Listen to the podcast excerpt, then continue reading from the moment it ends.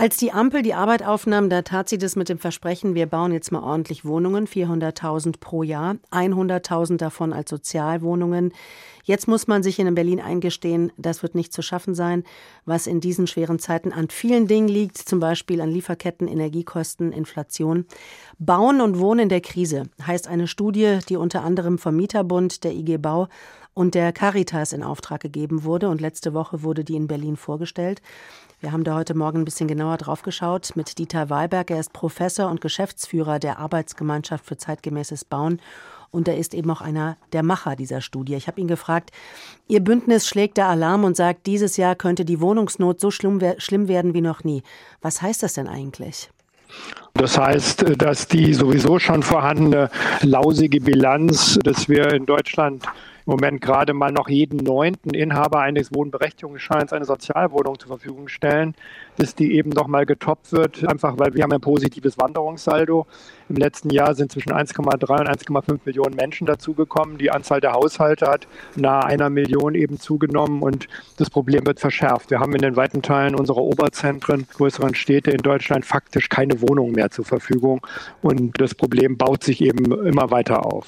Und die Menschen haben natürlich auch Sorge, ihre Bleibe zu verlieren, das Dach über dem Kopf oder erst gar keins zu kriegen. Wen betrifft das eigentlich? Wie müssen wir uns diese Angst konkret vorstellen?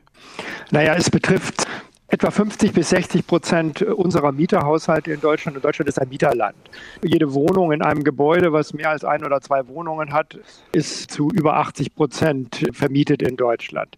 Und über 50 Prozent in den Städten, 60, 70 Prozent haben heutzutage die Haushalte, die Menschen einen Anspruch auf einen Wohnberechtigungsschein. Das heißt also, die Mieten, die wir im Moment zur Verfügung stellen, gerade im Neubau, sind für diese Menschen überhaupt nicht mehr ausgelegt. Mhm. Und das ist in Frankfurt natürlich auch ein Brennpunkt, genauso wie in Hamburg oder München, irgendwo um 20 Euro. Und das können sich diese Leute nicht leisten. 400.000 neue Wohnungen wollte eigentlich die Bundesregierung pro Jahr bauen, 100.000 davon als Sozialwohnungen. Dass das Ziel nicht klappen, nicht einzuhalten wird, das haben wir inzwischen auch schon festgestellt. Was muss sich denn ändern? Ändern, damit das klappt? Na, es muss sich auf allen Ebenen etwas ändern. Also zum einen muss man deutlich äh, zur Kenntnis nehmen, dass ein ganz anderer Mitteleinsatz dafür notwendig ist. Und Mitteleinsatz heißt, die Länder sind unterschiedlich aufgestellt. Es gibt Bundesländer, die haben auch in den letzten Jahrzehnten den Wohnungsbau weiter strategisch vorangetrieben. Das ist Hamburg, Schleswig-Holstein, Bayern und Nordrhein-Westfalen. Und die meisten anderen haben sich aus dem Wohnungsbau verabschiedet. Dazu gehört leider auch Hessen. Wenn ich mir angucke, was in Hessen in den letzten vier Jahren gelaufen ist, kann ich sagen, das ist eher traurig. Also Hessen bietet gerade mal je 1000 Mieterhaushalte noch, ich habe gerade mal die Zahlen reingeguckt, 50 Sozialwohnungen. Das ist mal so knapp Bundesschnitt. Das ist einfach viel zu wenig. Das heißt, es ist sehr viel Geld für notwendig. Das ist das Erste. Das Zweite ist, wir brauchen Bauland. Die Kommunen müssen, das haben sie eben auch vernachlässigt, Land zur Verfügung stellen. Sie müssen günstiges Land zur Verfügung stellen stellen oder eben mindestens die Nachverdichtung möglich machen. Also da, wo äh, eben noch Raum ist in der Stadt, muss eben Platz geschaffen werden, um Wohnraum zu schaffen. Das sind so, mhm. so sagen wir mal, die wesentlichen Dinge, die passieren müssen. Herr Weiberg, unsere Leitung ist ein bisschen knarzig, aber eine Frage würde ich gerne noch stellen.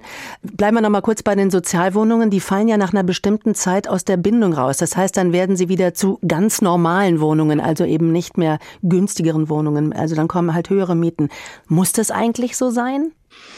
Es gab früher mal sogenannte Belegbindungen, die gingen bis zu 90, 100 Jahren. Hamburg hat jetzt in Teilen jetzt auch wieder angefangen. Das ist auch nicht unbedingt schlau.